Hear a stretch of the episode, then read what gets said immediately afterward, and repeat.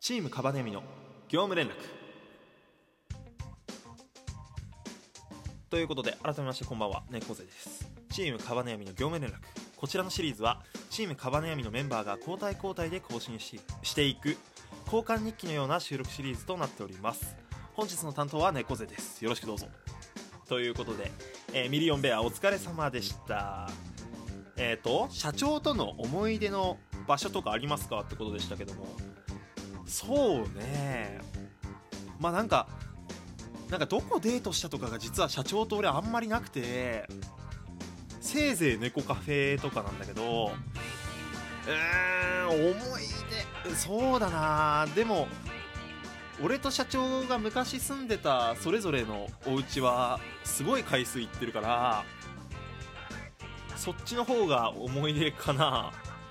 一人暮らしの時の家？お互いの家でその料理したりとかそういう思い出は結構ありますね。なんかオムライス選手権とか2人でやってどっちが上手にオムライスの卵作れるかとか そういうのやった記憶がありますね。なんで思い出の場所はお互いの一人暮らしのお家です。はい。あんま期待外れかもしんないけどね。てかベア最近のろけすぎだろ。お前カラビちゃんの話ばっかりじゃねえか。ね。海を見ながらね。じゃないのよ。ほやおにぎり野郎。えー、ということで明日はフラタンのアカウントで投稿ということですけどもフラタン。えー、最近イライラしたことはありますか？